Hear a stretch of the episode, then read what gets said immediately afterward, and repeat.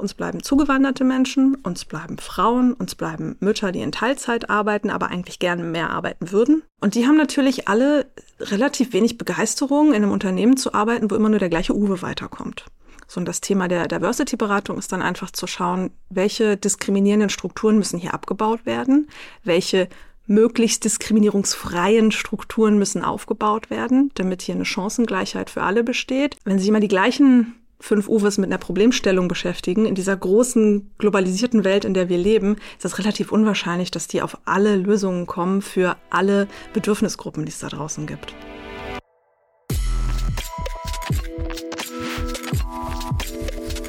Willkommen bei Green Voices, dem nachhaltigen und sozialen Podcast von Studio 36 aus Kreuzberg in die Welt.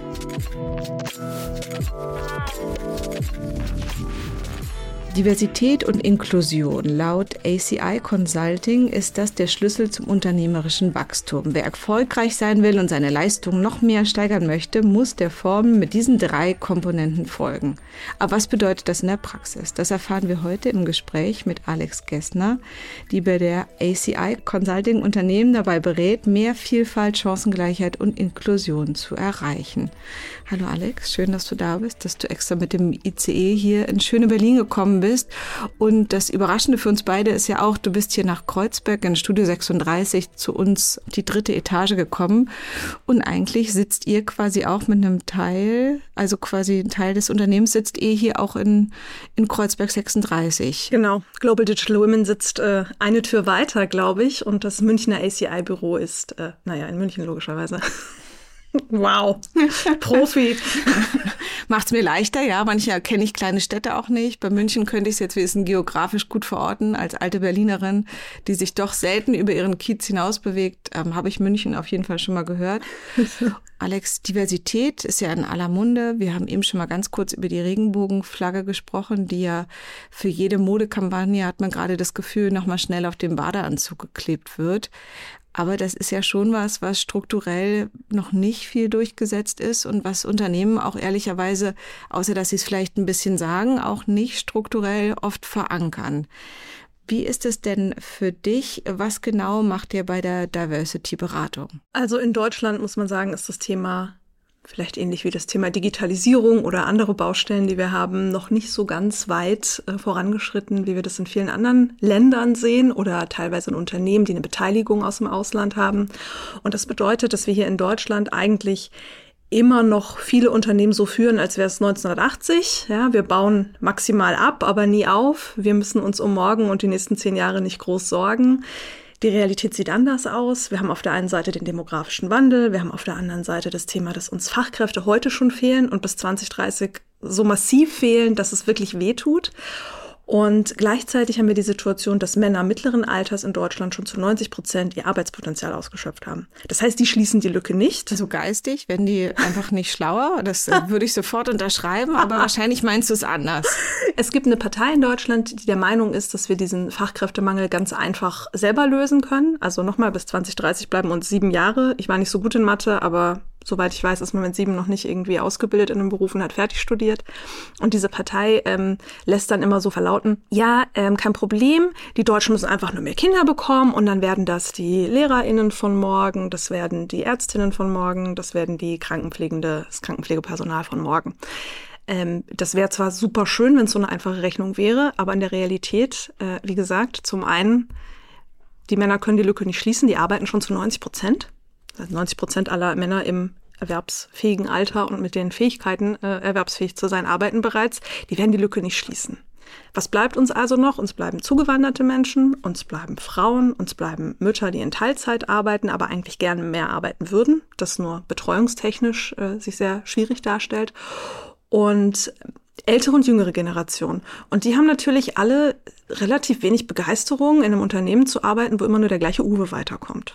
So, und das Thema der Diversity-Beratung ist dann einfach zu schauen, welche diskriminierenden Strukturen müssen hier abgebaut werden, welche möglichst diskriminierungsfreien Strukturen müssen aufgebaut werden, damit hier eine Chancengleichheit für alle besteht. Nicht nur aus so einer sozialen Gerechtigkeitsbrille raus, obwohl das meine persönliche Brille ist, sondern auch bei dem Thema, wenn sich immer die gleichen fünf Uwes mit einer Problemstellung beschäftigen, in dieser großen globalisierten Welt, in der wir leben, ist es relativ unwahrscheinlich, dass die auf alle Lösungen kommen für alle Bedürfnisgruppen, die es da draußen gibt. Gerade bei Stadtplanung hat man das ja immer gesehen, mhm. weil da dann entweder Uwe oder Christian oder Heinz und Klaus am Steuer sitzen, werden ja. Städte halt auch so geplant, dass ja. man mit dem Auto irgendwo hinfährt und dass Kinder und Alte und ähm, Einkäufe noch transportiert werden müssen, wird einfach vergessen. Ja. Und dadurch haben ja Frauen einfach generell viel, viel längere Wege, einmal durch die, die leisen Wege, die sie machen, um rund um Familie und Haushalt ja. und dann noch mit Angsträumen und allem, weil sie noch bestimmte Orte umgehen und so, durch die Männer einfach durch trampeln und ja. wo eine Frau einfach nicht, nicht gerne sich aufhält. Mhm. Ähm, also bei Stadtplanung finde ich, da sieht man es immer besonders, das ganz krass, ne? wer die so macht und warum. Besonders wenn man sich überlegt, wie viel Platz für Autos geplant wird, ne, mhm. ne, die die meiste Zeit nur rumstehen. Und ich weiß nicht, war das Schweden oder Dänemark oder Finnland? Naja, es war eins der skandinavischen Länder, die Geschichte kennst du bestimmt, die mal im Winter einfach rumgetestet haben, wie kann man denn dafür sorgen, dass weniger Unfälle passieren, dass weniger Leute verletzt werden im Autoverkehr und hatten sich jahrelang nur damit beschäftigt, äh, wie die Straßen für die Autos enteist werden können und geräumt werden können. Das hat die Zahl nicht runtergebracht, bis sie irgendwann mal angefangen haben, die Gehwege zu priorisieren, die Wege zu Geschäften und so weiter und so fort. Und zwar nicht nur zu den Peakzeiten keine Ahnung, man fährt morgens um 8 zur Arbeit und kommt um 17, 18 Uhr zurück, sondern auch zu den Zeiten, zu denen dann in diesem Fall meistens Frauen unterwegs sind, um einzukaufen, die Kinder wegzubringen, sich um ältere Familienangehörige zu kümmern und so weiter und so fort. Und ich müsste es jetzt äh, nochmal nachschauen, ich weiß die Zahlen nicht aus dem Kopf, ist mir nur spontan eingefallen. Da sind die Unfälle tatsächlich und die verletzten Menschen massiv zurückgegangen. Durch so eine winzige Änderung, wie welchen Weg räume ich denn? Wen sehe ich? Also ich meine, allein, dass ein Mensch mit Behinderung auf unseren mhm. Straßen zu erleiden hat, wenn du über einen Gehweg äh, gezwungen bist ja. zu laufen, weil du zum Beispiel ein bisschen, weil du kleine Füße hast oder ja. schräge Füße oder kaputte Füße oder alte Füße, ähm, sofort, wenn du nicht komplett der Norm entsprichst, dann kannst du dich quasi so viel schwerer bewegen ja. und musst eigentlich, äh, kann man nur beten, dass die Menschen alle Auto fahren können, was voll fies und schrecklich ist, weil du halt nur so planst auf jeden Fall. Ja.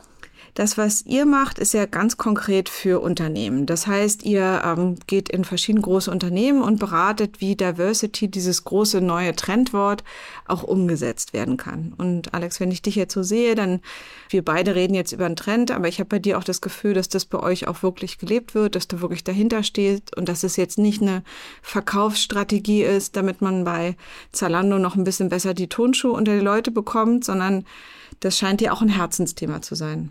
Ja, das ist auf jeden Fall äh, so die persönliche Betroffenheit, die da dahinter steht, aber auch wirklich, weil ich den, den Mehrwert von Diversität sehe. Ähm, das ganze Team und äh, auch Tijan und Marco, unsere, unsere zwei GründerInnen, hat auch nur das Thema Vielfalt überhaupt dazu bewegt, das zu machen. Ne? Und mittlerweile gibt es viele Beratungen, die das auch dazu machen. Es gibt ja Beratungen, die ganz viele Sachen machen. Ne? Umstrukturierung, wirtschaftliche Planung, alles Mögliche. Wir haben uns konkret auf Diversity spezialisiert, weil auch ehrlich gesagt nur das unsere Nische ist. Diversity und Nachhaltigkeit. Wir können andere Sachen nicht gut. Wir sind ein kleines Startup, wir sind zehn Leute ähm, und haben im letzten Jahr 75 Partner beraten in über 17 Industrien. Und die siehst du an ganz unterschiedlichen Punkten auf der, ich nenne es immer die Reise zu Diversity und das soll jetzt nicht so groß klingen, aber es gibt wirklich Leute, die sind da ganz am Anfang. Da geht es um Kleinigkeiten wie, nee, euer Thema ist jetzt nicht das Gendern, euer Thema ist, dass ihr in der Fabrik keine Frauentoilette habt. Das heißt, die Frauen können bei euch nicht gut in der Fabrik arbeiten, sondern nur in der Verwaltung, weil da ist eine Toilette und das ist ein 10, 20-minütiger Weg, der einfach nicht gut funktioniert mit Ein- und Ausstempeln oder ne, manchmal ist schon digitaler mit der Zeiterfassung. Ähm, bis hin zu, hey, ihr habt schon richtig ähm, groß gearbeitet am Thema Antirassismus, Antisexismus und wir gehen jetzt über in, wie könnt ihr noch besserer Arbeitgebender für die Zukunft sein, was Menschen mit Behinderungen angeht, was ich habe Reise gesagt, was auch wieder hier migrantisierte Menschen angeht, denn auch wenn man sich mal einmal mit dem Thema beschäftigt hat, ist es ja damit nicht abgeschlossen. Also ein Unconscious Bias Workshop sorgt nicht dafür, dass keine Ahnung, spanische Trainer Fußballerinnen nicht abknutschen nach einem nach einem Sieg. Ja, das, ich bin sicher, da wird es auch solche Trainings gegeben haben und das allein hilft nicht. Und deshalb reicht uns auch nicht, ich mache das auch ehrlich gesagt gar nicht mehr, nur noch ein kleiner Workshop, weil der Vorstand mal wissen möchte, wie man so arbeitet, sondern wir gehen an die Strukturen.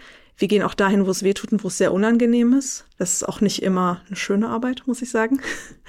Aber nur das bewirkt Veränderung. Also Vielfalt ohne unangenehm, ohne Discomfort, ohne dass man die Unternehmenskultur und auch die Struktur verändert, ist einfach nur Marketing. Und davon sehen wir wahnsinnig viel. Deshalb ist das so ein Trend. Wir sehen viele Unternehmen, die medienwirksam ein, zwei Awards oder Shows machen oder tolle Events. Und das war's dann aber auch. Ich war mal bei einer Veranstaltung und da hat eine ganz anschaulich an so verschiedenen Hundetypen gezeigt, dass man immer die gleichen Sachen favorisiert und mhm. dass eben das auch ziemlich, dass es auch normal ist, dass Menschen zum Beispiel die einstellen, wenn sie selber schon so aussehen mhm. oder andere kennen, die auch so aussehen. So. Ja. Und das ist ja einfach mal so ein Anfang, der vielleicht auch im Kern was Urmenschliches hat. Dass wenn mir jemand erzählt, sie ist auch am Schlachtensee in Berlin-Zehlendorf groß geworden, dass ich so ein ungefähres Bild habe, ja. wo die Person herkommt. Ich glaube, man kann mir nicht vorwerfen, dass ich dann nur Menschen aus Zehlendorf einstelle. Aber ich habe so? schon ein anderes Vertrauensgefühl auf eine mhm. bestimmte Art, weil ich bestimmte Sachen voraussetze mhm. durch eine einfach so durch eine Annahme, mhm. ob die jetzt stimmt oder nicht. Wie gehst du denn mit Unternehmen um, wo jetzt Uwe und Christian oder Christina einfach erstmal nicht so richtig wissen, warum sie sich verändern sollen oder jemand mhm. anders einstellen sollen. Du hast Fachkräfte schon erwähnt, aber what's in for them? Mhm. Also was ist wirklich so ein diverses Team? Was mhm. macht da wirklich die Arbeit besser? Das ist tatsächlich eine sehr individuelle Antwort, die immer ein bisschen davon abhängt, welches Problem hat das Unternehmen gerade. Und das analysieren wir, indem wir auf die Daten gucken. Denn das ist für uns der einzige Weg, wie man diesem Thema irgendwie beikommen kann. Man Sag muss mal ein Beispiel von dem Problem, also sowas mhm. wie Umsatz oder Fachkräfte oder. Ich würde tatsächlich mal gucken auf das Thema, was gerade viele bewegt, ist viele wissen vom Fachkräftemangel und die schmeißen Geld ins Recruiting ohne Ende bringt relativ wenig, wenn die Leute nach ein, zwei Jahren gehen, weil sie merken, oh, diese Unternehmenskultur hier ist dann doch nicht das, was man mir versprochen hat. Also nehmen wir Attrition, ja? nehmen wir Menschen, die das Unternehmen in, in Jahr eins oder Jahr zwei verlassen. Das sind hohe Kosten für Unternehmen, hohe Opportunitätskosten. Schlimmsten Fall habe ich noch wieder Headhunter, Recruiting-Kosten, weil ich schnell nachbesetzen muss. Besonders wenn ich äh, vielleicht durch eine Quote gezwungen bin, mich ein bisschen diverser aufzustellen, tut's ganz besonders weh, weil ich, man kennt ja offensichtlich keine guten Frauen, ne? Gibt es nicht im eigenen Unternehmen, die muss man immer woanders einkaufen. Das ist nicht ernst gemeint, ich hoffe, das kommt rüber. Ähm, und das heißt, dass da sehr viel Zeit reingeht. Zeit ist Geld, Opportunitätskosten sind Geld. Es geht am Ende des Tages geht es immer nur um Geld in Unternehmen. Aber wenn wir mal dieses Problem nehmen, dann würden wir uns zum Beispiel anschauen, okay, warum verlassen euch eure Mitarbeitenden denn so schnell, so früh? Oder warum verlässt ein unverhältnismäßig hoher Prozentteil euch so schnell so früh. Äh, woran liegt es? Da führen wir verschiedene Gespräche mit den Leuten, die noch da sind, mit den Leuten, die ganz frisch da sind, mit den Leuten, die gegangen sind und versuchen an den Kern ein bisschen ranzukommen. Aber das Wichtigste ist für alle Vorstände und Vorständinnen da draußen, dass man wirklich diese, dieses hoch emotional aufgeladene Thema einfach nur auf Datenbasis betrachtet. Erstmal. Das mhm. heißt nicht, dass die Emotionen nicht wichtig sind. Und dann kriegt man von äh, marginalisierten Personen oft zu Recht auch mal äh, äh, einen schiefen Blick, wenn man sagt, man versucht die Emotionen rauszunehmen. Ich sage damit nicht, dass marginalisierte Personen für Emotionen sorgen, sondern muss man nur sein LinkedIn aufmachen und irgendjemandem platzt schon wieder die Hutschnur, weil jemand anders gegendert hat. Ne? So, so schlimm ist ja dieses mhm. Thema. Es ist ja ein großes Spaltungsthema. Ich habe da seit Wochen einen Dialog offen, ähm, weil ich unter einen Beitrag der Telekom geschrieben habe. Ja die nochmal veröffentlicht haben, wie unmöglich das ist, dass jetzt ein Ministerium von Ärztinnen und Ärzten schreibt. Mhm wo man wirklich denkt, das kann doch nicht sein, dass wir ernsthaft, ich zahle doch Steuergelder. Ja. Also ganz im Ernst, ja. ich zahle ganz normal Steuergelder und nicht wenig. Ja. Warum werde ich nicht, soll ich nicht erwähnt werden vom Staat? Also was ist das? Das heißt schon Bürgeramt. Also da ist es einfach mal an der Zeit, dass es auch Bürgerinnen gibt, die wählen gehen und die äh, genauso viel, die zahlen, die arbeiten, die genauso viel einbringen in diesen Staat wie Männer. Ja dass wir jetzt langsam angefangen werden, auch gesehen zu werden. Genau, da habe ich schon ganz lange so eine Diskussion nämlich laufen es hört überhaupt nicht auf. Du Arme. Reden sich die ganze Zeit weiter auf, so dass ja, man natürlich. Es Apothekerinnen, wie man das überhaupt, ist viel zu lang, das Wort. Ja, und ja. es gibt auch irgendwie Tunnelverlängerungs-, Absperrband oder so. Deutschland ist halt ein Land der langen Worte. Ja dann kann ich ja nichts für. Das ist halt ein bisschen länger. Aber ich finde das Beispiel gut, weil es erklärt so gut, was ich meine, wenn ich sage die Emotion. Viele Leute starten genau auf dem Niveau. Ne? Das ist nicht so, okay, höre ich mir mal an, was du mir zu erzählen hast, sondern es ist gleich, aber wir können keine Quoten machen und gegendert wird hier auch nicht und dies, das, Ananas. Und übrigens, wir sind schon total divers, weil wir haben ja 30 Prozent Frauen. Oder ich gehe auch mittags immer zum Chinesen. Super. Und ich kenne jemanden, die kommt auch aus Griechenland. Genau, so. ne? Wahnsinn. Wahnsinnige Diversität. Und äh, das heißt, der erste Punkt ist immer so erstmal dieses Verständnis schaffen für, nimm mir mal das Beispiel, sagst, du hast 30 Prozent Frauen und bei denen ist die Attrition vielleicht auch gar nicht so schlecht. Wo sind denn diese 30 Prozent Frauen? Ziehen die sich so durch, wenn alles, all things being equal, ne, wenn alles gleich ist und wir in einer wirklich gerechten Welt leben, dann müssten die 30 Prozent sich ja plus minus paar Prozent bis ganz nach oben durchziehen. Tun sie in der Regel nicht. Und dann geht es darum zu analysieren, warum ist das so? Was sind die Gründe? Was sind auch die unausgesprochenen Kulturwerte? Zum Beispiel, hier gibt's immer Afterworks, die fangen erst um 19 Uhr an. Und natürlich werden da viele Kontakte ähm, erstmal entstehen, aber da werden auch Karrieren gebaut. Ich weiß nicht, wie viele Karrieren auf so einem Afterwork von der Money 2020 tatsächlich entstehen, weil man mal 20 Minuten da mit einem CEO rumschnackt. So. Und diese, das ist auch in Ordnung. Das ist einfach, naja, ob das in Ordnung ist, eine andere Frage, weil das an sich schon Leute ausschließt, die einfach nicht in der Lage sind, da hinzugehen oder auch nur bestimmte Leute da immer mitgenommen werden. Aber wenn schon Leute mitgenommen werden, kann man auch da gucken, wie kann man denn die Chancen hier für alle möglichst hoch gestalten, äh, wenn es um Beförderung geht, wenn es um Förderung geht. Ähm, das heißt, Förderung, damit meine ich hauptsächlich Chancen, damit meine ich nicht, mach noch dieses eine Training und dann bist doch du CEO, sondern damit meine ich, ja, der Fabian macht immer die Urlaubsvertretung vom Chef, der kennt schon die ganzen Aufgaben. Ich glaube, der, der könnte das richtig gut dann auch permanent machen. Und das ist völlig fein. Für die Nachfolgeplanung empfehle ich immer, du kannst ja einen Platz undivers besetzen, aber dafür besetzt du auch einen Platz divers. Das heißt, deine Nachfolgeliste hat zwei Personen drauf und du wirst versuchen, das ganze Jahr über beiden Chancen zu geben, beide zu entwickeln. Das ist nämlich die Aufgabe von einer guten Führungskraft. Jetzt bin ich ein bisschen vom Thema weggekommen, aber im Wesentlichen startet es mit, wir gucken erstmal, was ist eigentlich konkretes Problem. Wir gucken auf die Daten, wir sprechen aber auch mit, mit den Betroffenen, wir sprechen mit den Mitarbeitenden und wir sprechen auch ganz offen mit den Leuten, Vorstand, erstes Level unterm Vorstand, unter der Geschäftsleitung, was sind denn eure Bedenken und Sorgen bei dem Thema das überhaupt? Wahrscheinlich auch viel so Zeit zum Beispiel, das könnte ich mir vorstellen. Ja. Ich habe ja selber auch ein großes Bündel an Kindern, die zu Hause rumlaufen. So. Ähm, deshalb ist zum Beispiel Zeit bei mir immer ja. ein hohes Gut oder ich gehe auch gerne nach außen, mache gerne noch andere Sachen. Deshalb ja. wüsste ich einen Job, der mich zum Beispiel zwingen würde, am Wochenende zu arbeiten mhm. oder alle möglichen, da wäre ich, würde ich nicht Geschäftsführung machen. Ja. Also, dass man eben auch Positionen viel mehr teilt und auch nicht eine Person so überlastet. Ja. Da wüsste ich, das ist für auch, auch für Männer, die ich, viele Männer, die ich kenne, die mhm. wollen auch nicht mehr so arbeiten. Ja. Aber dieses 60 Stunden für ein Unternehmen ackern, ja. total erreichbar sein. Jederzeit im Urlaub. Genau, und gleichzeitig, ich habe ja die meisten meiner ähm, Kundinnen arbeiten super viel und mhm. sind überhaupt nicht jetzt alle nur die Frauen, die mit zehn Stunden die Woche irgendwie auskommen, sondern die mhm. sind super fleißige, total eingebundene Frauen im Beruf und mhm. arbeiten auch über ihre Arbeitszeiten hinweg. Dann haben die 30 Stunden offiziell und machen doch 40, mhm. 45 so. Ja. Aber trauen sich eben höhere Positionen nicht zu, weil sie dann die Angst haben, dass das noch weiter übertreten ja. wird. Also deshalb kann ich mir vorstellen, dass Zeit was ist. Was wird denn noch oft übersehen, Alex? Was würdest du sagen, was übersieht man oft, wenn man zum Beispiel auch selber schon das Gefühl hat, ich bin ja relativ divers ähm, mhm. in meinem Unternehmen, in meiner Führung. Worauf schaue ich nicht so? Also meistens schaue ich nicht besonders weit. Ich behaupte immer, die Leute haben so Scheuklappen, aber nicht nur rechts und links, sondern auch vorne. Ja, auch vorne ist nach, sagen wir mal, dem Meetingraum, in dem sich der Vorstand oder die Geschäftsleitung trifft, oft Schluss. Denn eigentlich sieht man das direkt, direkt im Alltag. Ich nehme mal eine Bank, in Berliner Fintech nehmen wir mal. Der Vorstand sind fünf weiße Männer. Die sind heterosexuell, die sind alle 45, 46 plus, die haben alle Kinder, sind verheiratet, die haben alle einen bestimmten Uni-Abschluss, die haben alle eine bestimmte Bankerfahrung. Das ist jetzt, wenn man sich Fintechs anschaut, nicht wahnsinnig divers. Fintechs wollen ja eigentlich die Bankwelt revolutionieren, ne? wollen eigentlich richtig Puls an der Zeit und so weiter und so fort. Ist das so, wenn ich in einem Raum sitze mit lauter Leuten, die so aussehen wie ich und die einen ähnlichen Hintergrund haben wie ich und die ähnliche Werte haben wie ich? ist wahrscheinlich schwierig. Das heißt, Innovation hat auch damit zu tun, dass man das nicht alles gleich ist. Wahrscheinlich. Ich gebe mal ein Beispiel. Ich glaube, es war das erste Uber Self-Driving Car, das sie dann irgendwann auf die Straße gesetzt haben und das mehrere fatale Unfälle verursacht hat. Warum? Dieses Auto wurde programmiert mit Fußgänger gibt es nur an Zebrastreifen und an Ampelübergängen und die Ampeln wenn sie grün sind für die Fußgänger. Außer in Berlin-Kreuzberg wahrscheinlich. genau, und das ist das Problem. Wo ist das entwickelt worden? Irgendwo im Silicon Valley. Da hat es das mal, also wir alle lächeln darüber und sagen, haha, natürlich gibt es andere Verkehrsteilnehmende. Da muss man keine Diversity-Beratung für engagieren. Muss man übrigens auch nicht. Kein Mensch braucht eine Diversity-Beratung.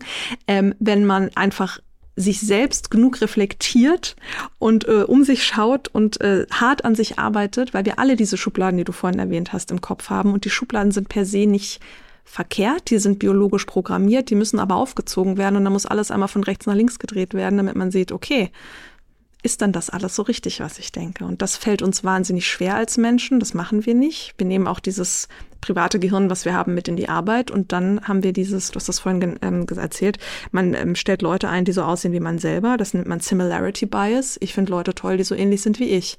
Das ist natürlich super. Mit denen komme ich wahrscheinlich auch gut klar. Ohne Reibung, ohne andere Perspektiven wird es schwierig sein. Nehmen wieder das Beispiel Bank irgendwie. Wenn wir immer nur wohlhabende Männer überlegen lassen, wie Bankprodukte aussehen, dann werden wir einen sehr großen Teil der Bevölkerung wahrscheinlich nicht mit guten Produkten abholen, weil es da gar nicht drum geht. Ich möchte jetzt den nächsten, weiß ich nicht, das nächste teure Auto oder die nächste Uhr oder sonst was. Äh, zurück zu meinem Silicon Valley Beispiel, sorry. Da können wir alle drüber lächeln und sagen, ja, das ist ganz schön, ganz schön äh, nicht gut geplant, was die gemacht haben. Mm, aber was sind das? Sind alles Silicon Valley Engineers gewesen, vermutlich auch alles Männer. Äh, 50 plus, da wird überall mit dem Auto hingefahren. Ja, da geht keiner mal freiwillig irgendwie so über die Straße, wenn es nicht sein muss. Und warum sollte man dann auch irgendwie denken, dass da noch andere Verkehrsteilnehmende sind? Das ist also wirklich ein vermeidbares Problem gewesen. Fatale Unfälle sind ganz, ganz schlimm. Da haben Menschen ihr Leben verloren wegen so einem wirklich möchte das nicht runterspielen, aber ein banaler Fehler eigentlich. Den hätte man ausmerzen können, wenn man sich zehn Minuten mal hingesetzt hätte und gesagt hätte, ey du, ähm, was haben wir eigentlich hier noch nicht gesehen? Ne? Wer, wer ist hier noch nicht repräsentiert mit Perspektive oder Meinung oder sogar Entscheidung oder Vetorechten? Und macht das alles so Sinn, was wir uns überlegt haben? Das sollte man nie, diese Frage sollte man nie stellen, wenn alle nicken sagen, super, ganz toll. Aber die Wahrheit ist, meistens sehen wir etwas nicht. Und das ist die Frage, die man sich stellen muss. Was sehe ich nicht? Und hier wurden Verkehrsteilnehmende nicht gesehen, die einfach existieren. In Deutschland ist das normal, dass man vielleicht auch mal woanders über die Straße geht als am Zebrastreifen oder bei der Ampel. Habe ich gehört. Falls hier Kinder zuhören, bitte nicht machen. Mm, da wäre das vielleicht eine andere Überlegung gewesen. Lässt sich hinterher immer leicht sagen. Aber da sind wir bei dem Thema, wir haben einen sehr eingeschränkten Blick auf die Welt, wenn immer nur gleich aussehende Gruppen sich um viele oder große Probleme kümmern und dabei nicht gechallenged werden. Das ist ein großer Grund, warum wir so viele Probleme haben mit, mit AI im Moment, die einfach gefüttert wurden mit der Datenbasis, die wir haben. Und die Datenbasis, die wir haben, ist a little bit shit in, shit out. Ja? Zum Beispiel die Vulva wird wieder falsch dargestellt. Da Zum fehlen Beispiel einfach das. wieder Teile, die Zum jetzt Beispiel leider lang, die langsam in Medizinbüchern auftauchen. Ja. Ist jetzt, wenn man die künstliche Intelligenz fragt, ist es wieder eigentlich nur ein Schlitz und irgendwo geht's ja. rein, so, was nicht dem entspricht, wie es anatomisch ist ist. Also, absolut, absolut. Wo man wieder merkt, mit was man die Sachen, die Computer, ja. die neue Realität füttert, das wird eben dann auch wieder Realität. Es gibt mehr Datensätze, die das sagen, als Datensätze, die äh, sagen, wie es wirklich aussieht. Und das ist halt leider nicht das einzige Problem der Falschinformation, sondern auch ähm, die AI ist, ist furchtbar rassistisch ja, und misogyn, weil das sind die Daten, mit denen sie gefüttert wurden. Und wahrscheinlich auch nicht technikkritisch. Ne? Das mhm. ist ja gerade im Bereich Nachhaltigkeit, wo ja gerade Männer ja. ständig die Antwort geben, das wird die Technik irgendwie retten und machen. Das, das regelt der Markt. Das regelt der Markt, ist jetzt geworden, das regelt die Technik und bald haben wir irgendwelche Luftfilter und die machen das CO2 wieder raus. Aber was die an Energie kosten, und das ist vielleicht für eine Stadt am besten wäre, einfach mal die Privatautos zu lassen, ja. das was weglassen, viel mehr die äh, Idee sein könnte, als krasse Filter zu bauen oder ja. was auch immer zu bauen, dass es eben nicht das Engineering und Overengineering ist, sondern dass es vielleicht was sein kann, dass wir Sachen wieder zurücknehmen, ja. die sich nicht bewährt haben, ja. was man ja auch immer wieder gemacht hat. Und bei Asbest hat man es verstanden, aber vielleicht muss man es bei Plastik auch verstehen, dass es manchmal das weniger eigentlich die Idee ist und nicht die neue Erfindung von irgendwas. Wie ist es denn für euch? Ihr beratet Unternehmen, die dann im besten Fall für sich verstehen, dass Diversität für sie was bringt, was ähm, Kundengruppen angeht, was ihre Produkte angeht, was ihr internes ähm, Klima und auch die Bewerberinnenzahlen angehen könnte. Aber braucht man nicht auch zum Beispiel ganz klar staatlich andere Vorgaben? Also du hast mhm. Amerika schon erwähnt oder auch England. Es gibt ja schon auch andere Arten, sich zu bewerben und mhm. auch Vorgaben, rechtliche Vorgaben, wie man eigentlich ähm, so einen Bewerbungsprozess oder generell auch ein Firmenleben gestaltet. Mhm. Also was würdest du sagen, ganz konkret, was sollte es mehr geben? Zum Beispiel Vorstand in Quoten. Mhm. Zwei Prozent ist so absurd. Es muss einfach die Hälfte sein. Also wir haben die Hälfte Frauen. Also das kann doch gar nicht sein, dass man dann Ja. Sagt, man hat irgendwie zwei Prozent. Und das hat auf jeden Fall auch viel gebracht, ne, zu sagen, also, wir machen überhaupt mal eine Quote, weil erst jetzt sehen wir Bewegung. Ich liebe, ich komme halt aus der Banken- und Fintech-Welt, deshalb schiele ich da immer so ein bisschen hin und ich liebe, das ist eine, ist das eine Studie, ist das ein Reporting? Und die Claudia wird sehr sauer auf mich sein, dass ich das jetzt nicht richtig weiß. Egal. Die Boston Consulting Group, insbesondere äh, Claudia und ihr Kollege Jan, geben jedes Jahr so ein Report raus, The State of Fintechs and Banks and Diversity oder so ähnlich in Europa. Das ist peinlich. Wir verlinken das irgendwo, damit die Leute wissen, wie das in Wirklichkeit heißt. Und da sieht man, gucken die halt jedes Jahr auf den Vorstand, die gucken auch auf Gehälter, die gucken auf Aufsichtsräte und so weiter und so fort. Super interessant. Und man kann halt, dadurch, dass das jetzt schon ein paar Jahre in Folge erfolgt ist, nachvollziehen, dass die Quote Veränderung bringt. Wow obwohl es immer noch viele Quotengegner gibt und Leute, die sagen, bei uns geht's nur um Leistung. Hatte ich letztens wieder einen, Kunden, der gesagt hat, ja, bei uns gibt's auch gar keine Probleme irgendwie mit dem Thema ähm, Geschlechtergerechtigkeit. Wir bewerten nur nach Leistung. Ich mache die Website auf, gucke auf den Vorstand, sehe da sechs Männer und eine Frau. Ich habe da schon Fragen. Und ich weiß, warum das historisch so gekommen ist. Und ich, sicherlich kann man zu jedem dieser Männer ganz viele tolle Sachen sagen. Aber wir sind halt auch weit weg davon, wirklich Platz zu machen für unterschiedliche Perspektiven, wenn so die Vorstände aussehen. Was ich finde, was wir uns noch mehr abgucken können, man muss ja auch nicht immer alles neu erfinden. Wir können einfach mal einen Blick in andere Länder wagen. Und in England, Großbritannien, war es 2000, oh jemine, 17, 18 ähm, wurde es Pflicht, dass alle Unternehmen oder alle Unternehmen, die X auf XY zutreffen, das waren ungefähr 90 Prozent aller Unternehmen, auf ihrer Website öffentlich ihren Pay Gap ausweisen müssen. Mhm. Und auf einmal hat sich was beim Thema Pay Gap getan in diesen Unternehmen. Und ich weiß nicht, was sie getrunken haben, bevor sie das beschlossen haben. Das ist eigentlich kein, kein typischer England-Move. Ähm, ich habe da gelebt, ich nehme mir raus, solche bösen Sachen zu sagen. Und äh, sowas ist fantastisch. Denn am Ende geht es nicht darum, irgendjemanden zu zwingen, was zu tun. Es geht um Transparenz gerade Transparenz rund um das Hauptargument, warum man diese Sachen nicht macht. Das lohnt sich nicht, das verändert eh nichts, das kostet uns nur Geld, das bringt nichts, die Frauen wollen nicht oder können nicht oder was auch immer. Wir sprechen nur von Frauen und Männern, natürlich gibt's auch nicht-binäre Personen, ähm, die noch marginalisierter sind und meistens sprechen wir, wenn dann mal eine Frau in den Vorstand kommt, auch von einer weißen Frau. Ähm, was auch wiederum nicht das diverseste ist, was es gibt in Deutschland. Oder zumindest keine besonders repräsentative Zusammensetzung eines Vorstands oder eines, eines Führungsgremiums Gremiums von irgendeinem Unternehmen. Und von daher denke ich, man könnte sich sehr, sehr viele Sachen da noch abschauen und mal übernehmen. Ich ähm, versuche mal die Diversity-Beratungsbrille abzunehmen und dann sind es wirklich alle Sachen, die zu tun haben mit Arbeitskonditionen. Also den Pay Gap öffentlich machen, finde ich fantastisch. Finde ich wirklich, weiß ich nicht, warum wir das noch nicht machen. Österreich macht das bitte auch hier. Danke. Idealerweise sollte der sich verändern, immer mehr gegen Null. Ähm, da sollte aber auch ein Interesse für da sein, sich das anzuschauen. Und so wie der Corporate Social Responsibility Report ja bald Pflicht wird, Ende 2024 für alle, die es noch nicht wissen, ähm, und überhaupt das Thema Diversity ja auch in ESG eine große Rolle spielt. Ja, es ist das S in ESG. Diversity ist da nicht wegzudenken. Das ist kein Wellbeing-Faktor ähm, irgendwie, den man nur macht in guten Zeiten, wenn man viel Kohle hat äh, als Unternehmen. Genauso sollte das auch staatlich betrachtet werden. Das heißt, ich möchte eigentlich Mehr Quoten, weiß ich nicht. Ich möchte, die, dass die Quoten, dass man da nicht mehr rauskommt. Ich möchte nicht, dass man einfach nur Geld an den Staat zahlt, wenn man nicht genug Menschen mit Behinderung einstellt. Was ist denn das für eine, was ist denn das für eine Nuss? Das ist, als ob du zu deinem Bündel Kinder sagen würdest, ihr könnt Hausaufgaben machen.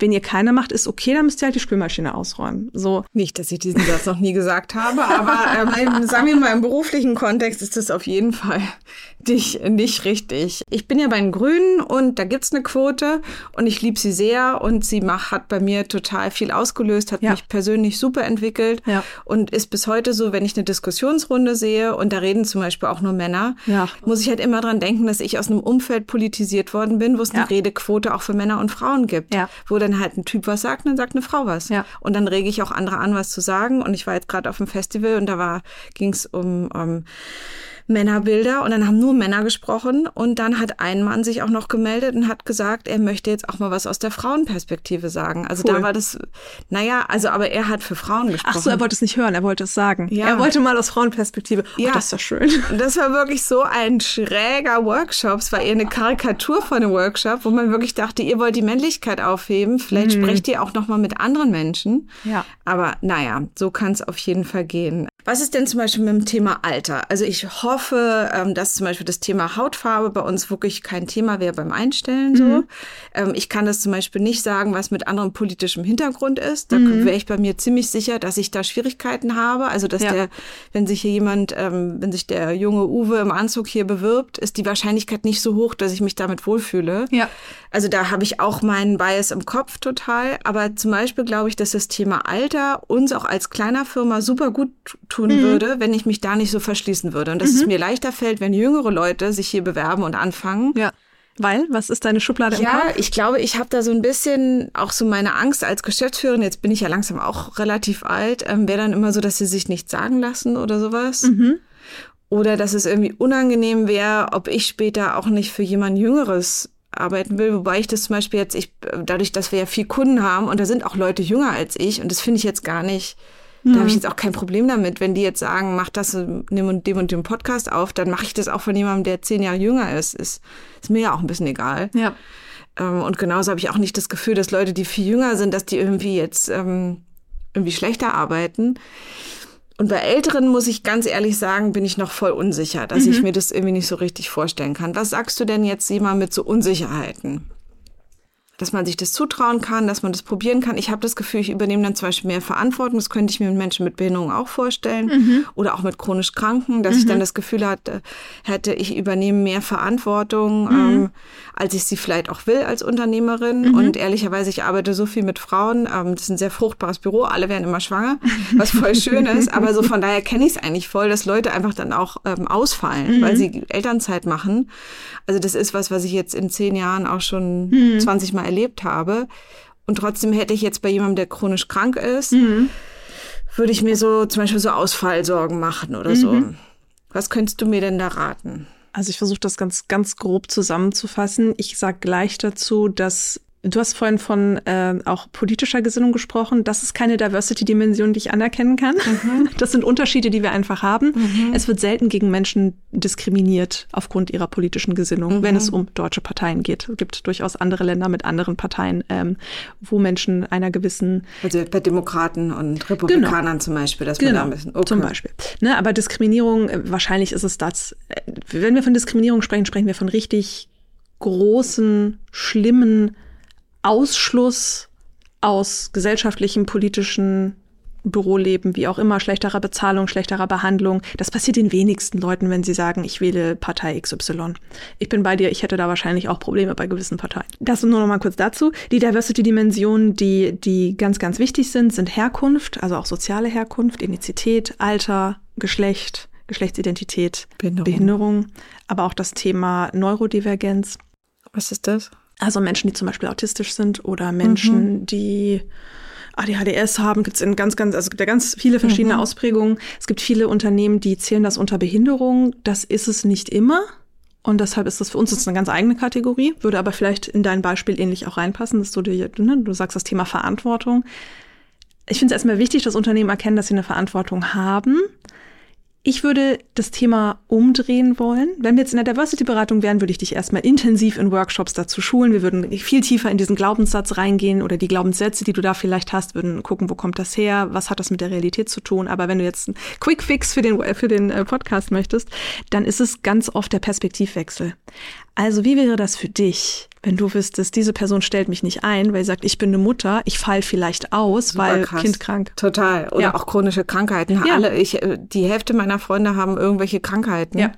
Ähm, also so, und das wird ja, ist, halt- jeder Dritte hat eine, eine chronische Geschichte, so. Ähm, Ja. Und wir sind jetzt ja noch halbwegs jung, wer weiß, was einem passiert. Ja. Oder auch wenn ich keine Beine hätte, könnte ich voll arbeiten. Ja. So würde ich jetzt erstmal sagen. Aber dann ist man natürlich auch angeschlagen. Kommt auf den alles. Beruf an, aber in, Total, in, in dem, was genau. wir machen, Bürojobs sind da ne, groß kein Thema. So und das, das hilft ganz oft. Das macht den Bias im Kopf nicht weg, ne? Aber man merkt so, okay, das fände ich wahrscheinlich total übergriffig, wenn jemand sagen würde, Entschuldigung, äh, ich glaube, ich muss für dich mehr Verantwortung übernehmen oder ich hätte Angst vor der Mehrverantwortung, Mhm. weil du Frau bist, weil du Mutter bist, weil du, keine Ahnung, hast du Endometriose oder irgendwas, ne? Mhm. Bla bla bla. Eine Million Sachen können das ja sein.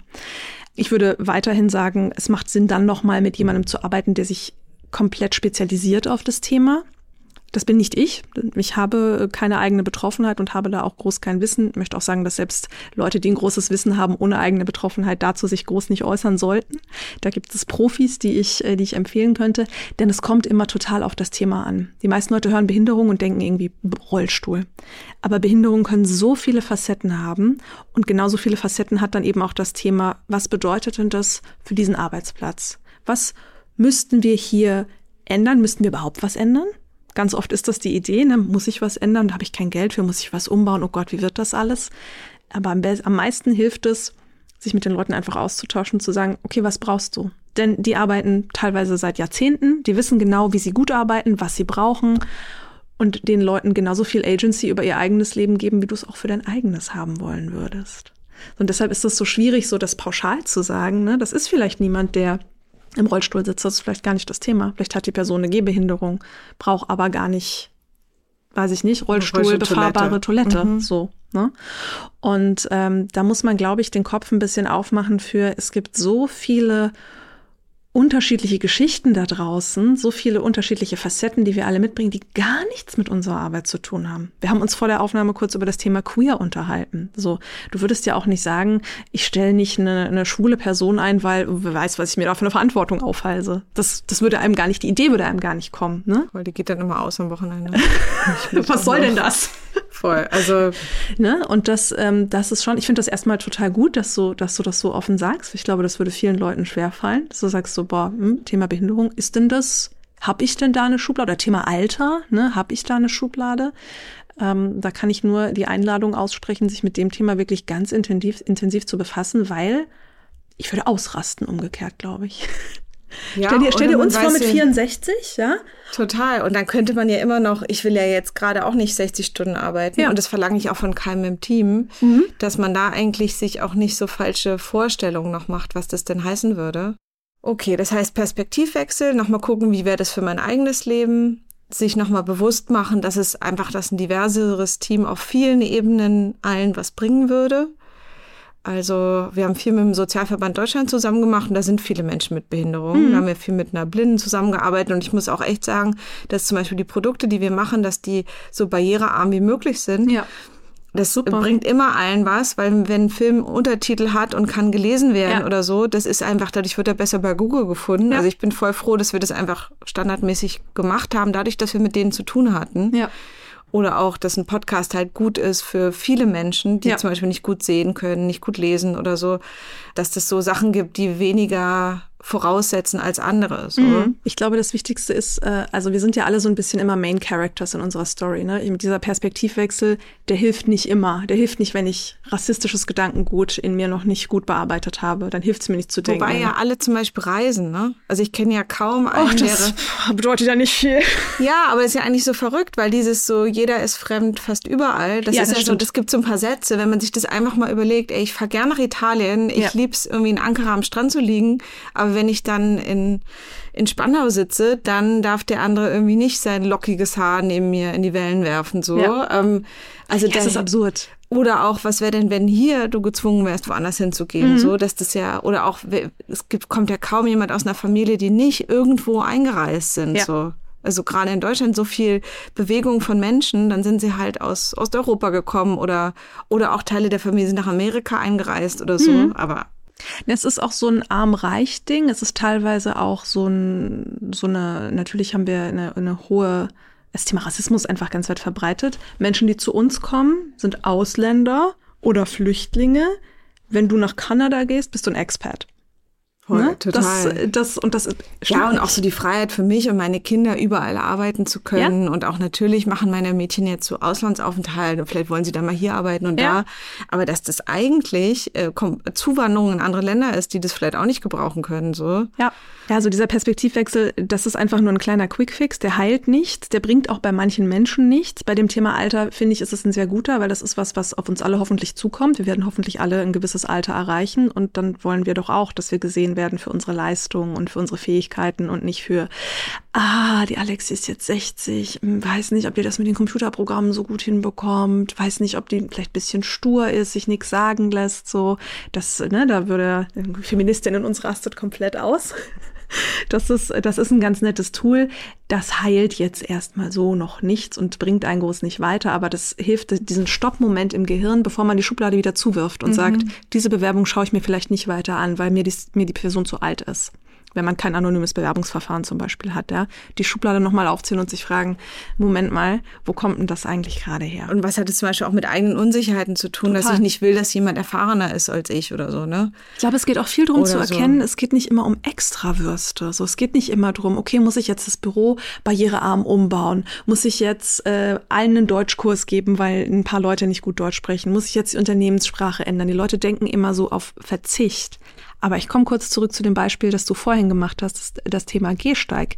Wenn der blöde Fußgängerweg ein bisschen abgesenkt ist, ja, dann hilft das doch allen. Dann hilft das Frauen mit Kinderwagen, das hilft. Mit dem äh, Skateboard, mit dem Roller, wenn ich einen Einkaufswagen genau. schiebe, ja. wenn ich irgendwie in einer Seifenkiste durch die Gegend oder mich ja. selber über den Gehsteig rolle. Also es gibt so viele Gründe, den abzusenken auf in jeden Berlin, Fall. Das oder auch da? zum Beispiel die Mülltonnen, die armen Müllmännerinnen, ja. die dann das da durchschieben. Ja, ja genau. Ne? Also wir alle profitieren davon, ähnlich wie mit den ähm, geräumten Schneewegen und äh, Zuwegen, in, ich behaupte jetzt einfach, dass es Schweden war, ich muss es nochmal nachgucken, alle profitieren davon, wenn die Menschen in unserer Familie weniger Unfälle haben, wenn es eist. So. Total. Hoffentlich gibt's auch mal wieder Eis in den Städten. Hast du noch was Lustiges? Kannst du mir noch eine lustige Geschichte erzählen? Weil generell ist es ein total wichtiges, super ernstes Thema ja, ja. auch, dass wir so weit von Diversität weg sind. Man muss sich nur den Bundestag angucken. Ja. Ich glaube, da sind 98 Prozent Menschen, die nur, also mit einem akademischen Abschluss, ja. da müsste man nur mal gucken, aus welchen Familien die kommen. Ähm, die Wahrscheinlichkeit, dass deren Eltern auch schon Abitur gemacht haben, wahrscheinlich auch in Deutschland, ist ziemlich hoch so. Ja. Also da sieht man auch, wie wenig divers wir eigentlich auch schon zum Beispiel auf Regierungsebene sind. Oder Total. ich habe neulich einen kennengelernt, das ist der einzig türkischstämmige Richter in ganz Berlin-Brandenburg. Wow. Und halt immer nur sagt, sein Hauptding ist halt verbergen, dass er irgendwie anders ist. Ja. Der kürzt seinen Nachnamen ab und seinen Vornamen und mhm. das als Richter. Ne? Also nicht irgendwo. Was ist denn lustig? Ist dir irgendwas Lustiges untergekommen? Kannst du noch was Schönes zum Abschluss erzählen, wo du sehr gelacht hast oder wo du vielleicht auch erlebt hast, was ist so, was zum Beispiel auch eine Beratung von eurer Seite auch Gutes in Gang gebracht hast? Mhm. Also, was Lustiges. Äh, ich empfehle, packen wir einen Link rein zu einem Video, äh, das ich mit, äh, mit Futura zusammen aufgenommen habe. Das ist so ein Netzwerk, das den Gender Gap in der Fintech-Branche ein bisschen aufrütteln will, mhm. ähm, wo man das Thema einfach mal ein bisschen lustig, äh, lustig sich anschaut. Und konkret geht es da um, wir kennen sie alle, diese LinkedIn-Blurbs, wo dann steht, also nicht die, die Jobbeschreibung selber, sondern irgendjemand sucht, ja. Mhm. Ich suche für mein Podcast-Studio Go-Getters, ich suche die absoluten Overachiever für mhm. mein Raketenteam, absolute Rockstars, tralala. Und wir haben das mal verbildlicht. Oft kriegt man ja keinen guten Eindruck, was dann der Job eigentlich überhaupt mhm. ist, weil da nur lauter Buzzwörter sind. Und wir haben mal verbildlicht, wie so ein Arbeitsalltag aussehen würde, wenn genau diese Buzzwörter auch nur irgendeine Rolle spielen mhm. würden im Alltag. Ich persönlich finde es ganz einem lustig. Rockstar zum Beispiel. Zum Beispiel. ich finde es lustig. Ich hoffe, andere Menschen auch. Ich finde, um dem Thema mal ein bisschen Leichtigkeit zu geben, es ist immer total schön, wenn die Communities zusammenkommen. Also wir sprechen oft über Unternehmen, die noch viel vor sich haben, aber wir sprechen ja auch über Unternehmen, die schon sehr viel geleistet haben. Und die haben oft viel geleistet, weil die intern sehr engagierte Mitarbeitende haben, die teilweise aus einem Gerechtigkeitssinn, aber meistens eher aus einer persönlichen Betroffenheit heraus Themen zum Besseren für alle voranbringen. Ja, ob das jetzt ist, wir testen die Vier-Tage-Woche oder wir machen äh, Meeting Free Friday oder tralala. Ne? Es müssen nicht immer große Sachen sein. Äh, mit diesen Netzwerken zusammenzuarbeiten bringt einfach unheimlich viel Positives und Bestätigung, weil das die Leute sind, die ja in diesem Umfeld jeden Tag arbeiten müssen. Und die bewegen Großes und Kleines. Und der Community Support ist einfach, ist einfach fantastisch. Das, das ist immer wieder, auch in der Diversity-Bewegung finde ich ganz allgemein, da geht mein Herz jedes Mal auf bei all dem Mist, den wir teilweise sehen und uns auch anhören müssen, weil, let's face it, es gibt einfach Leute, die immer noch sehr konservativ denken oder die Gendern wirklich für so ein großes Problem halten, dass man sich da lange über LinkedIn äh, drüber austauschen muss, anstatt einfach Arzt und Ärztin zu sagen. Ja, ich würde behaupten, gerade in dem Bereich, gerade im Medizinbereich haben wir wirklich eklatantere Probleme, als wie sprechen wir jetzt über die Leute, die da arbeiten. Vielleicht sollte man die Energie da rein verwenden. Ähm, und das finde ich, finde ich immer wieder schön. Aus unserer ähm, Beratung habe ich einen Case, das ist ein Berliner Fintech, Solaris da komme ich auch her, deshalb kenne ich die Zahlen so gut, äh, habe Futura mitgegründet und wir haben in nur einem Jahr mit ganz vielen verschiedenen Sachen, gehe ich jetzt nicht genauer drauf ein, ähm, aber ich glaube 19, 20 verschiedene Maßnahmen und, und Sachen, die wir gemacht haben, die Kultur so verändert, dass 10 Prozent mehr Frauen eingestellt wurden als im Vorjahr und 43 Prozent mehr Frauen befördert wurden als im Vorjahr. Nicht mehr als Männer, mehr als Frauen im Vorjahr. Es wurde keinem was weggenommen. Und das ist für eine Industrie, die so einen riesigen Gap hat, wenn es um das Thema Gender geht, aber auch durchaus Geschlechtervielfalt. Also auch äh, trans- und nicht-binäre Personen finden sich sehr, sehr wenig in der Finanzbranche. Einfach so ein Schritt nach vorne und dass das möglich war in nur einem Jahr bedeutet, dass es viele Menschen gibt, auch im Unternehmen, die das unterstützen wollen, die für sich sehen, okay, ja, das ist nochmal wichtig. Und das sind so die Sachen, ja, die einfach glücklich machen, diese Fortschritte zu sehen. Und wir bleiben auch mit allen unseren Partnerunternehmen immer lange noch in Kontakt, selbst wenn die Beratungsleistung dann irgendwann mal abgeschlossen ist und es groß keine weiteren Projekte gibt und äh, schauen auf verschiedene KPIs nach, äh, nach einem Jahr oder nach einem halben Jahr und einfach zu sehen, es kommt Bewegung rein. Es kommt Bewegung rein in ist ja immer unterschiedlich, woran wir arbeiten, aber sagen wir mal, wir haben an Alter gearbeitet und an sozialer Herkunft. Da kommt Bewegung rein. Ihr habt jetzt mehr Leute, die gar keinen Abschluss haben oder die einen Abschluss haben, wo man als Personaler vielleicht vor 20 Jahren gesagt hätte, hm, weiß ich ja nicht, ob das zu uns passt. Also ich gehöre auch dazu. Ne? Ich habe kein Abitur, ich habe kein, äh, keine Ausbildung. Ich habe Abitur, was rede ich denn? Ich habe Abitur, aber ich habe nicht studiert. Ich habe keinen ähm, kein Uni-Abschluss, auch nicht angefangen. Und ich habe keine Ausbildung. Und das ist in Deutschland was sehr Unübliches. Davon gibt es aber sehr viele sehr fähige Leute. Und wenn man es schafft, dass langsam die Scheuklappen so ein bisschen weiter aufgehen, dann ist das das Wunderbare am Thema Diversity, wenn man plötzlich sieht, hey, guck mal, es gibt in der Stadtplanung Menschen, die darauf achten. Es gibt in der Mobilität Leute, die darauf achten. Ähm, Orbin ist jetzt eine App für, für AutistInnen, wo die sich sichere Wege planen können, ruhige Wege planen können, wo die über einen Button eine, eine Bezugsperson anrufen können, wenn sie irgendwo ein Problem haben das gab es einfach vor langer, äh, vor, weiß nicht, vor mindestens zehn Jahren auch schon mal nicht. Und da gibt es so viele tolle Wege inzwischen und wirklich sehr, sehr viel, was in die richtige Richtung geht. Also bei allem Schwermut bei dem Thema, es gibt Fortschritt.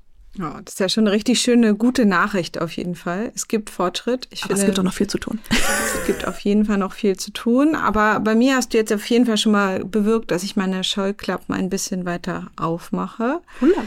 Wer weiß, wer hier demnächst mal anfängt oder wo ich auch berate, wer vielleicht gut wäre zum mhm. Arbeiten. Hast du noch ein Buch- oder Filmtipp? Irgendwas, wo ich mich darüber hinaus mit dem Thema beschäftigen kann, wo du das Gefühl hast, das ist jemand, der das klug nochmal darstellt, der nochmal einen schönen Blick hat? Mhm. Ich liebe Dolly Chach. Mhm. Ich weiß nicht, wie man ihren Namen richtig ausspricht. Das hätte ich mir vorher anschauen sollen. C-H-U-G-H. Mhm. Und sie hat zwei Bücher geschrieben. Das erste Buch besonders, das hat mein Leben verändert. Das heißt The Person You Mean to Be. Das klingt so ein bisschen kitschig, aber im Wesentlichen geht es darum, dass die meisten Menschen von sich sagen würden, ja, ich bin doch, ich bin, ein, ich bin ein guter Mensch, so, ich bin doch, ich bin mhm. kein Rassist, ich bin doch kein Sexist, ich habe doch, wird doch nie einer Frau einen Kuss aufdrücken nach dem Fußballspiel. Mhm. Und sie schafft es auf eine sehr angenehme Art und Weise, dieses Framing ein bisschen aufzulösen, zu sagen, es gibt nicht gute und schlechte Menschen. Und wenn man sich immer auf den Standpunkt stellt, ich bin so ein guter Mensch, dann braucht es keine Veränderung. Mhm. Und äh, ihr geht es darum. ist man auch nicht so angegriffen eigentlich, ne? Weil das genau. Problem ist, man wird eben besonders angegriffen, wenn man jemanden bittet, Arzt und Ärztin zu sagen, und ja. der ist so sauer und ja. angegriffen. Der macht dir sofort zu. Genau, macht der sofort zu. Und wenn man einfach sagt so, hey, ich ich habe auch, wir haben Filme gemacht vor zehn Jahren, wir haben null gegendert. Ja. Ähm, ich habe so viel Murks schon in meinem Leben gemacht, so. Ja.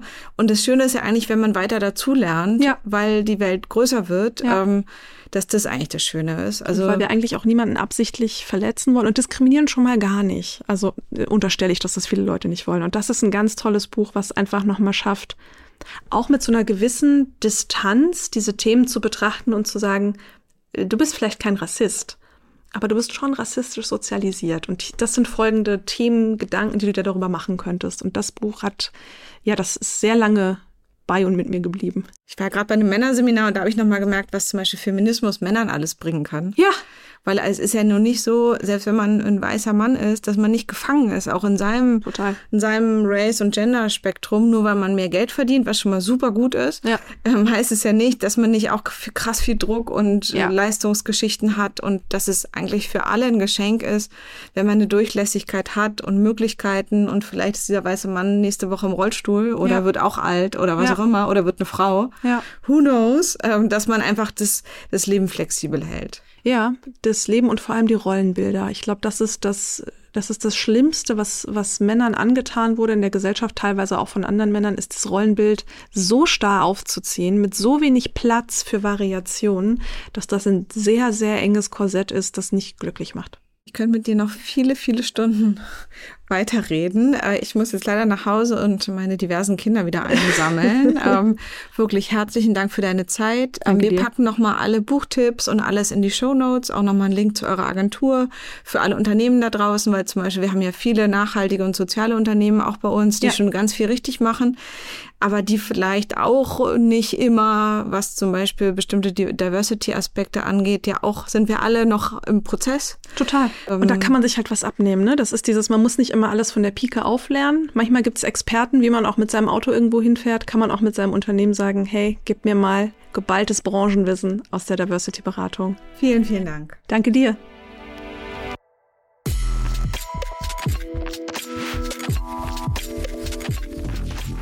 Das war mal wieder eine Folge von Green Voices, dem nachhaltigen und sozialen Podcast von Studio 36. Wenn ihr mit uns zusammenarbeiten möchtet, Anregungen oder Ideen habt, schreibt uns gern über info at studio36.berlin. Wir freuen uns drauf. Bis zum nächsten Mal, eure Nike.